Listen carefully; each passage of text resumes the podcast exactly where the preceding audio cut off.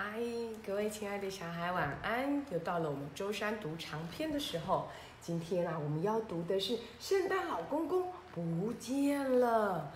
哇，小朋友最期待的就是圣诞节，对不对？虽然现在是夏天，离圣诞节还好远，可是啊，我们还是要来看看为什么圣诞老公公不见了呢？当圣诞村里头啊，所有的小精灵正在准备所有的礼物的同时啊。哇，每一个人都非常的忙碌哦，有开始包装的，有开始制作的，甚至于呀，连麋鹿啊，鲁道夫都非常用心的指挥他的麋鹿队友，然后呢，把这些包装好的礼物啊，一一的送上了麋鹿的车子，圣诞老公公的车子上哦。可是真奇怪。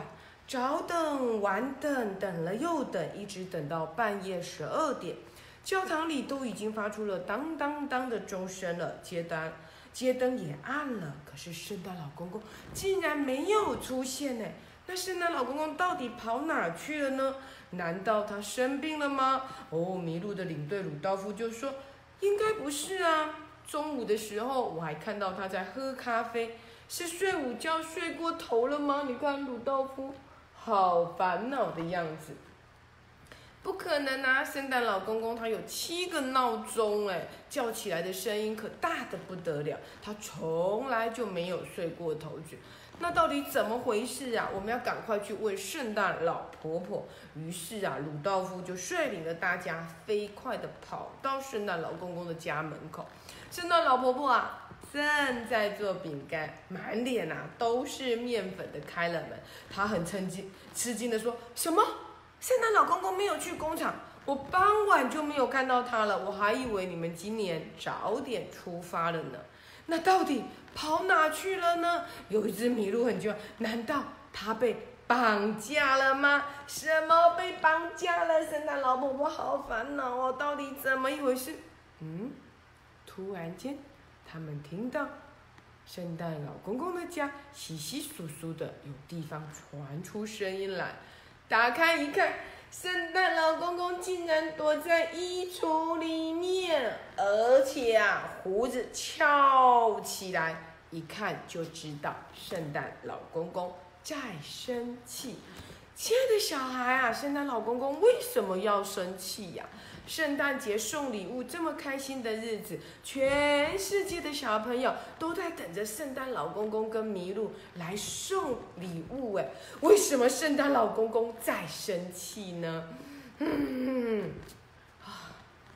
圣诞老婆婆扶着眼睛就问：“你你你你躲在这里做什么？”竟然被发现了，圣诞老公公干脆就走出了衣柜，像小孩子一样把头埋到枕头里去。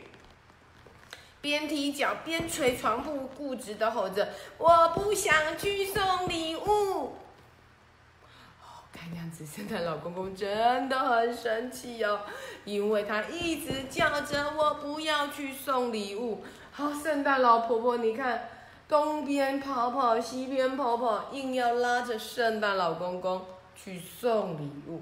这就奇怪啦！圣诞老公公一向最喜欢圣诞节了。他说过啊，最喜欢看小朋友收到礼物的时候的笑容。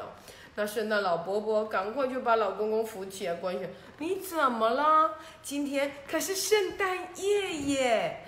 啊，圣诞老公公啊，撅着嘴巴不说话。圣诞老伯伯劝了好久，圣诞老公公才满脸委屈的把他不想出门的理由说了一遍。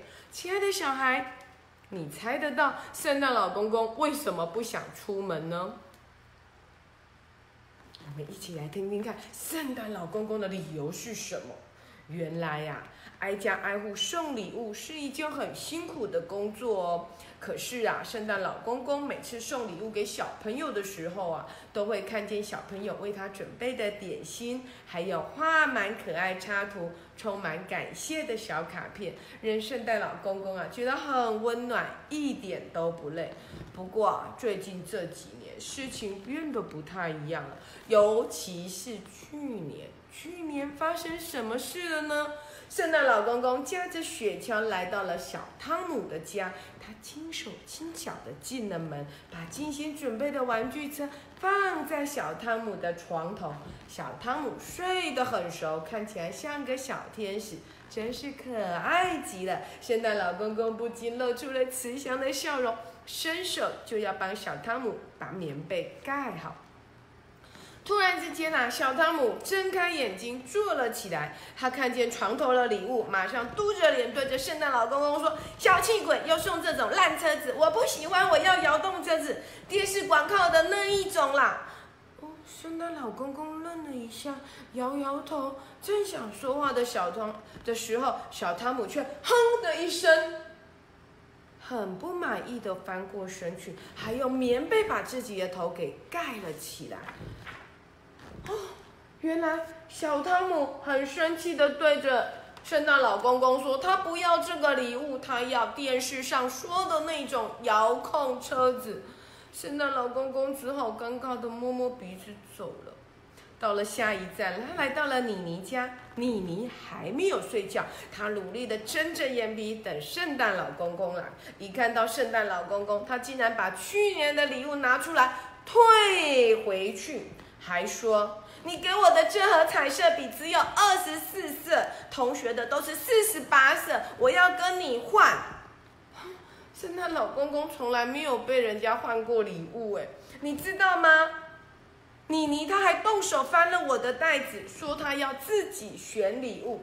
圣诞老公公说到这里啊，已经气得啊，头发把胡子全部都竖起来了。圣诞老婆婆听完，安慰圣诞老公公说：“不是所有的小朋友都是这样的，还有很乖的小朋友。喏，你看这封信是刚刚收到的，我来不及拿给你。”说完了，圣诞老婆婆就从围裙里拿出了一封信，递给了圣诞老公公。信上写着：“嗯嗯嗯。”亲爱的圣诞老公公，妈咪今天告诉我，我已经有七只小布熊喽，七只哎，好多哦。所以呀，我把其中的五只小布熊洗得香喷喷的，你可以帮我送给其他的小朋友吗？我洗得真的很干净哦，谢谢你，祝你圣诞快乐，琪琪。哇，真的有这么乖的小朋友哎！他愿意把他多的礼物送给其他的小朋友。哦，圣诞老公公突然间念着念着，眼眶就红了，跟现在的长颈鹿校长一样，好感动哦。他擤了擤鼻涕说：“好嘛好嘛，我去送礼物就是了，至少还有个这个小朋友有良心。对对对，一定还有很多的小朋友值得你去送礼物哦。”圣诞老婆婆。总算松了一口气，半推半拉的把圣诞老公公给送出门去了。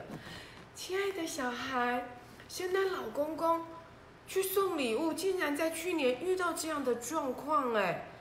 小孩，你去年收到礼物的时候，有没有有像小汤姆那样说“我不要这个礼物，这个礼物太丑了”？还是像妮妮一样说“我不要这个礼物，这个礼物太小气了”？让圣诞老公公伤心呢？其实啊，长颈鹿校长常常也很烦恼哎。你知道我烦恼什么事情吗？我每一次啊，打算要送礼物给小朋友，你们都表现得非常棒。但是呢，长颈鹿校长就很烦恼，我要送什么礼物给你们，你们才会喜欢呢？这个问题呀，常常让长颈鹿校长。非常的苦恼。当我送笔给你们的时候，你们一定会想，我的铅笔盒已经有那么多笔了。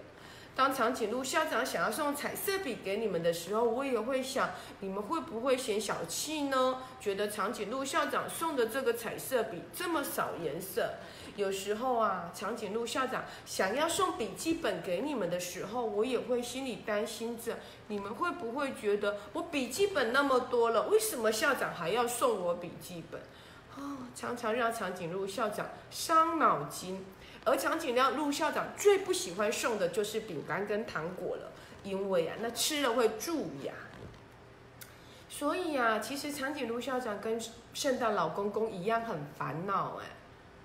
可是，亲爱的小孩，你有没有跟小汤姆一样，还是跟妮妮一样，或者你是跟琪琪一样，你有多余的礼物会分享给别人呢？长颈鹿校长没有把故事说完，对不对？到底圣诞老公公后面去送礼物会遇到什么事情呢？其实啊，我并不想要告诉你，我想要让你自己去读，而且我更想要让你告诉我，你觉得小汤姆跟妮妮的那样的行为是对的吗？别人送礼物给你的时候，你也会去嫌弃他吗？其实啊，你们现在的生活条件越来越好了。长颈鹿校长相信，爸爸妈妈送给你的礼物一定比学校的老师或者校长送给你的更棒、更好，对不对？那你会觉得说那个礼物很丑，还是说那个礼物很便宜，你就嫌弃它了呢？其实你知道吗？每一份礼物，长颈鹿校长都非常用心的挑选。所以呀，我们每一次荣誉奖章，长颈鹿校长都会送给小朋友一个追分之星。你们知道那个追分之星怎么来的吗？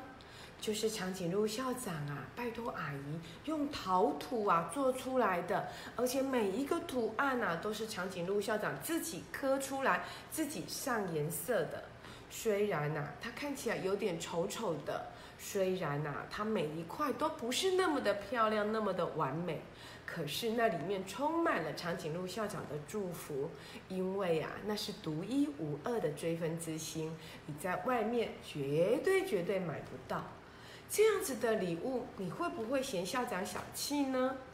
希望你们喜欢它，也希望在过未来的日子里，不管是学校的老师，或者是家长。或者是其他的大人送给你的礼物，我都希望你能够非常开心的去接受那份礼物，因为我们送给你的心意一定大过那份礼物的价值。亲爱的小孩，你有没有想过，有时候你要送一份礼物给别人，你也会伤透脑筋呢？其实啊，例如长颈鹿校长最喜欢收到的礼物是什么？你知道吗？就是你们亲手写的卡片，你们写的卡片啊，对长颈鹿校长而言就是独一无二的，就是最棒最棒的礼物。也许那花不了多少钱，可是你们的祝福、你们的图案、你们的卡片内容，长颈鹿校长都会默默的收下来。那份礼物啊，就是长颈鹿校长珍藏而且非常珍贵的礼物。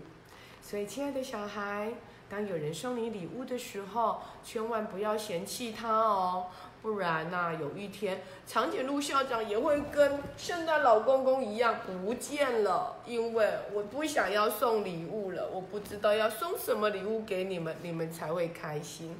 记住了，不管收到什么礼物，你都应该要很开心，因为送礼物给你的人，他都非常用心的去挑选这份礼物。